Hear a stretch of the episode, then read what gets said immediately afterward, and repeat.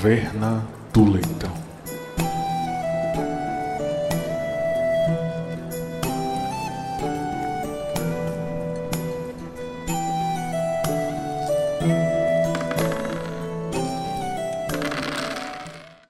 Bem-vindos a mais um episódio da Taverna do Leitão. Estamos aqui, por favor, Alberto. Bom dia, Bacon.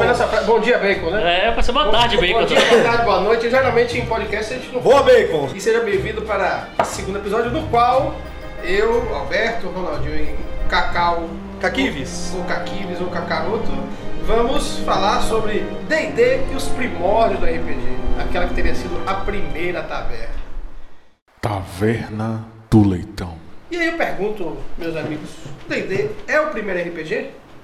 Chegamos à conclusão de que D&D é o primeiro RPG. É, parece que sim. Após alguma discussão aqui prévia. Primeiro RPG publicado oficial. Você pode ter aí, sei lá, testers em todo. Na Até época. porque não dá pra datar polícia e ladrão, né? Pois é, é verdade. Isso é verdade. Isso é verdade. Então, assim, deve ter tido. Você pode dizer que poderiam estar tendo, havendo projetos paralelos na época e tudo, mas publicado, Eu acho que pode se dizer reconhecido. que o RPG foi É uma tentativa do capitalismo de ganhar dinheiro com jogos imaginativos a criança e polícia e ladrão. Pois é. É verdade. Cooptou a imaginação, né? É... Declarou propriedade privada da imaginação. D&D Dungeons and Dragons foi um RPG public- é, pu- publicado em 1974. Vai contar a história, Papota? Você que leu aí, traz pra frente tudo? É, eu trago pra frente tudo ainda não. Eu tô lendo o livro do David Evald, que é o cara que escreveu um livro chamado Dados e Homens, que ele vai contar a história do, do Dungeons and Dragons e do RPG. É, e o Evald vai falar basicamente aquela coisa que a gente já estava conversando aqui um pouco antes, é, que o D&D vai surgir da mente de duas pessoas, basicamente. O Gary Gygax, que é o, o criador, o famoso Gygax, né, o criador da... famoso para jogador de RPG, viu gente? Quem nunca jogou RPG não tem obrigação Grande. Gygax, rapaz. Se você não ouviu falar sobre Gygas, É, se que, é que você tá ouvindo esse podcast? você não é jogador de RPG. Até o Ronaldo Você que não tá gosta de D&D sabe quem é Gary Gygax. Ele inventou aqui aquele instrumento, não, computador Gygax. isso. Podemos encerrar. Gary Gygax ele vai, junto com o Dave Anderson, eles vão criar, é, vão ser os criadores, né? na verdade quem cria o D&D, é, transforma o D&D no que a gente, no primeiro, a primeira edição, quem lança a primeira edição é o Gary Gygax. né? Mas ele só faz isso graças aos trabalhos prévios do Dave Anderson, que como você falou é o, é o esquecido, né? porque foi o cara que brigou logo no início e saiu da TSR. E basicamente o que acontece? Existiam antes jogos de estratégia, de jogos de mesa, jogos de. de- no, no livro, eu recomendo muito Dados e Homens, é um livro bem legal, muito bem escrito. Escrito por um jogador de RPG que também é um bom escritor. Então ele conhece muito bem, ele sabe muito bem o que está falando. E fez uma ótima pesquisa. É, é, então ele vai contar que, que haviam muitos jogos de guerra de mesa, né, jogos, de estratégia de guerra de mesa. E haviam grupos de jogos que as pessoas se reuniam para jogar, né? E o Dave Anderson ele tinha um grupo de jogo, mas chega uma hora que ele começa, a- as coisas começam a ficar meio repetitivas, e ele começa a explorar novas coisas, tentar explorar, criar ele as próprias batalhas e tal. Mas a grande mudança vem quando o, o, o, o Anderson propõe realmente uma mudança que é revolucionária. Que é, ao invés de você, nos jogos de estratégia, como o War e essas coisas, né, o Risk né, nos Estados Unidos, que a gente conheceu aqui como War, enquanto você move unidades e você não representa papéis, você ali está ou recriando uma batalha histórica. Você é o general, né? É. No, E que também há de se supor, né, que jogos de, de guerra e estratégia vêm daquela mesma coisa, né? Você treinar, simular situações que eram úteis um, num dia, né? Isso, Para exércitos, isso. comandantes. Ele, ele e- vai, ele vai falar até isso. Os jogos de guerra eles vão surgir é, como uma forma de se treinar pessoas para guerra, de treinar Sim. em situações de guerra. Mas a partir da década de 50 eles passam a servir como entretenimento. entretenimento. E as pessoas fazem reproduções de jogos de guerra em batalhas em que você Até controla pequenos exércitos, divisões, é, unidades.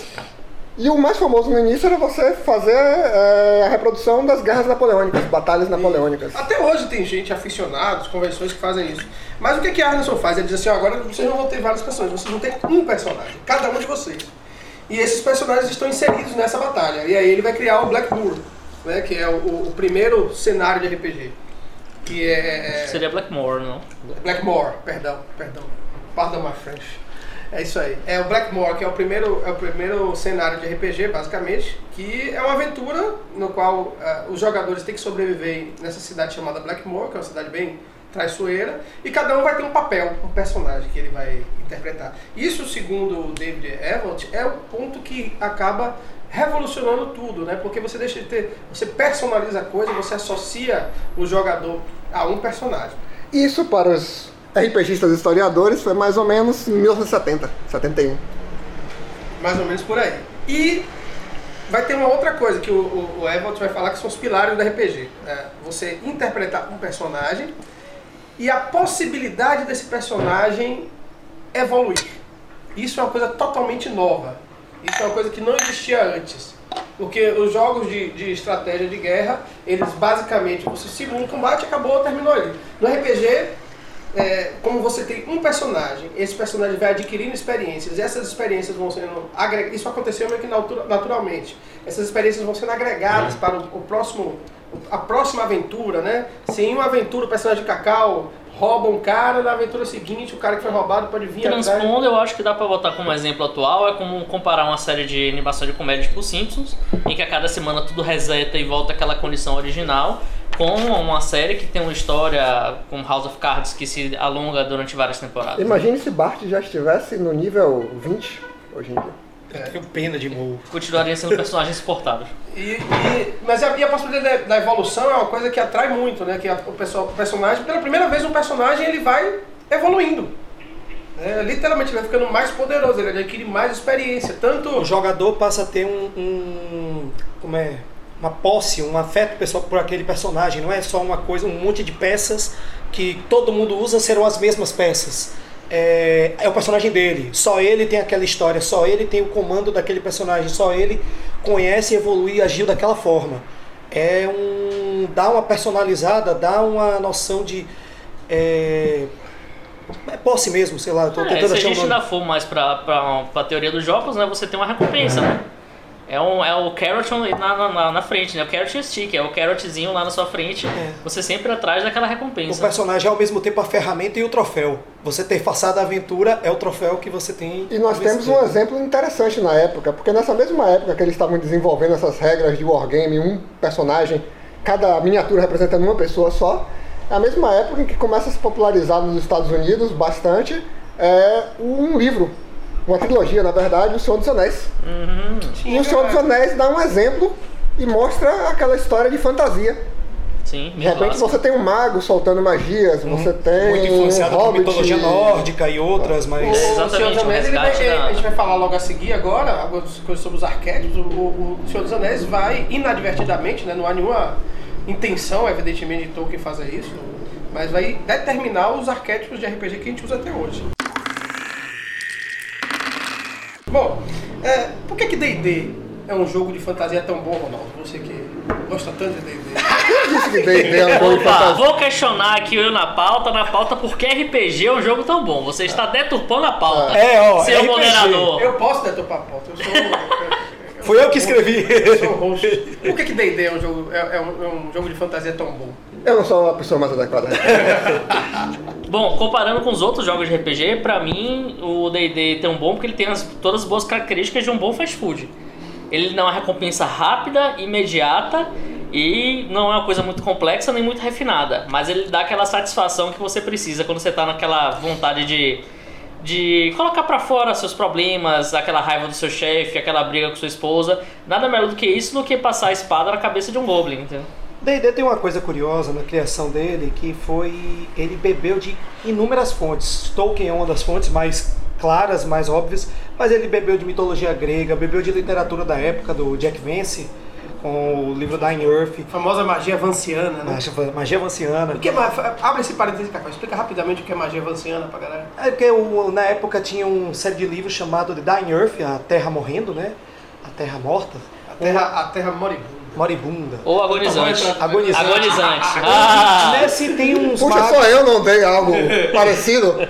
A Terra. é, não tem nada. Deixa quieto. É, A Mas- Terra se fudeu. E nessa história tem uma característica dos que existe magia e os magos eles para lançar magia eles têm que decorar as palavras mágicas e quando eles usam aquele feitiço eles esquecem. Eles, então, eles precisam decorar novamente, como se o poder mágico deles estivesse ligado a essa memória e toda vez que eles fazem uso, uso disso eles esquecem. Não faz sentido nenhum. Mas era o fato, era coisa Ah, daquela- soltar magia faz sentido, caralho! E D&D bebeu dessa fonte para o sistema de magia e até hoje é um sistema que se mantém. Foi adaptado, foi melhorado, foi saiu um pouco dessa ideia Foi da piorado memória. algumas vezes também. né? É, o fato é que. Depois a gente chega nas edições, mas assim, o que. Mas isso sempre se manteve. A ideia de que você tem um poder que você adquire, você quando faz uso, você perde o uso dele, e você precisa depois fazer algo para recuperar aquele uso. Fecha parênteses. Fecha parênteses. Então, Também voltando, é 300 referências. Então, é literatura, mitologia grega, mitologia nórdica, Lovecraft. Lovecraft, muita coisa de Lovecraft Lovecraft. depois, não? Não, os- Elitídios, você acha que ele tirou da onde? Conan. Pô, boa lembrança, Conan. a Conan, Conan, Conan é uma inspiração fundamental. pra- fundamental. Howard. Então, assim, pense que para as pessoas, os jovens da época, ele pegou é, referência em tudo que as pessoas gostam. Basicamente o que o George Lucas fez com Star Wars. Isso, o que, é que as pessoas Juntou gostam? tudo que é arquétipo e, e referência e juntou numa história só, só que de um jeito que ninguém nunca tinha visto. E aí está a geniali- genialidade da pessoa. Então, quando você É pega. o que difere uma grande obra de um plágio. Mas. É, agora que. Então, assim, DD, além de ter toda essa questão de interação social, de ser um dos primeiros jogos cooperativos, onde as pessoas têm- tinham posse do seu personagem, de sua Sim, mas a pergunta é pra por que D&D? Por que D&D é bom? Porque foi o primeiro. Acho que sim. Não, mas ele continua a funcionar como um. E resistiu ao como- teste do tempo. Você vê sistemas de fantasia que, que surgiram e depois não se tornaram. É, eu fico atrás da minha teoria. Eu, eu realmente acho que ele é um bom. Ele é fácil de aprender, você não tem dificuldade de aprender. Ele funciona, ele não é refinado, mas ele não precisa ser. Vocês não acham Ele é uma boa porta de entrada para ter outros sistemas, do mesmo jeito que um vinho bom, mais simples, é a entrada para vinhos mais refinados. Ele é um. Ele funciona, simplesmente ele funciona. Você não acha que ele consegue, além de ser o primeiro, claro, mas ele consegue é, trabalhar muito bem com a estrutura básica do, do, do RPG, de ter aqueles arquétipos bem definidos. Sim, sim. E, e com Verdade. papéis bem definidos. Sim, verdade. E, e isso O que estimula para ser uma boa porta de entrada, claro. Exato, Isso contribui, inclusive, com o, o fator cooperativo. O D&D tem... Cada um tem seu papel, né? A Você é gente- estimulado a cooperar realmente. é, a gente costuma conversar que o D&D tem quatro arquétipos básicos, né, Cacau? O, o, o- Olha, começou com três. Só. Sim, mas a gente sabe que hoje a estrutura é, gira em torno de quatro. Basicamente, esses quatro, eles se... se De quatro é sempre melhor. Sempre melhor. E esses quatro, eles, eles vão se diferenciando. É tipo, bom, se você fizer uma roda dos ventos, você tem em cima o guerreiro, embaixo o eh, norte o guerreiro, sul o wizard. Eu, eu quis botar assim. Tudo bem, tá bom, tá bom, tá bom. Eu gosto mais de guerreiros, gosto de lá em cima. né? Ok. Então, no leste, nós Explica o temos... que é o Wizard. Dizer que o norte é em cima é uma discriminação cartográfica europocêntrica. É verdade. Verdade, verdade. Tá foda, tá foda. É, a- a- ao leste, nós poderíamos ter os, os, é, os Ladinos. clérigos, ladinos, ladinos ao leste, pode pronto, eu aceito que você ladino, sua sugestão, ladinos ao leste, e ao oeste nós temos os clérigos. É, o wizard é mago, né? É o que seria o mago. Mago não é uma tradução tão boa, porque o wizard em inglês é algo que está mais relacionado Feiticeiro. a alguém que. Não é nem feiticeiro, é alguém que tem. Que tem, Tem sabedoria, é tem o Wiz, conhecimento é o sobre cara que algo. tem a- Isso tem muito a ver com a definição da, da classe Wizard, né? De como ele usa a magia, de como Ele ele tem que estudar. E a oposição, que o poder emana de si, diferente de um clérigo que o poder emana de uma divindade, né? Então são quatro classes, simplificando aí. São quatro Resumindo. classes básicas que elas vão depois ter alguns flares, alguns. Tem o bardo, que é meio que um, é um meio, se você botar ali, fazer uma rosa dos ventos, né? O bardo, ele tá entre o ladino e o wizard. Então ele é o sudeste, né? Beba mais, cara. É por aí. E o Bárbaro é o norte do norte. É o norte do norte. É o guerreiro, guerreiro mesmo. O bardo é difícil. É o norte do norte. O sorcerer, o sorcerer ele tá algo entre o wizard e o clérigo, né? Porque é uma coisa meio... é, É arbitrário. Eu queria, eu- assim, só pra questão de história, no início eles. é, a classe ladino não existia. Tô errado? Não, certo. Vem depois. Então era só o Fighting Man, o homem lutador, o Magic User, o usuário de magia, e o Priest, o clérigo, o O ladrão ele vai surgir num suplemento... Run Enciclopédia, dos alguma primeiros coisa. suplementos que, que você... Mas a, a- a ideia, você vê que pega um pouco das ideias de histórias de cavalaria, onde você tinha o clérigo, antes de mais nada, não é o padre. Ele tem É mais o a ver cruzado. com. É o cruzado. O clérigo era o cruzado, era o templário, um cavaleiro Na mesmo. verdade é o clérigo mesmo. Você sabe que, né, pelo menos então, a referência que eu tenho é os livros de Bernard Cornwell. Fala aí. Que quando os clérigos, quando os bispos iam pra, pra guerra, eles usavam massa, justamente por causa dessa ideia que o RPG, que o D&D reproduz. Mas já ele só dava diagonal. Aí eu não sei. Você tá misturando jogos, misturando referências. O bispo ele usava massa, que os caras iam pra guerra, porque eles eram. é, é, não era, a imagem deles não era de padre que tem hoje, né? Eram pessoas que eram de uma classe social, que era o clero ou outra classe social, mas participavam, tinham os bispos. E se aproximava mais do missionário, né? Que se, se expandiu até o descobrimento dos novos mundos. Era o cara que dava as caras e ia lá realmente E catequizar. tinha esse negócio do cara só poder lutar. De fato, tinha essa regra do cara só poder lutar com uma arma contundente, porque lutar com espada, com arma de perfuração, Você derramar sangue. derramava sangue. E se o cara morresse, não era que você era matador, era que o, cara, o cabra era morredor. Não que você, né?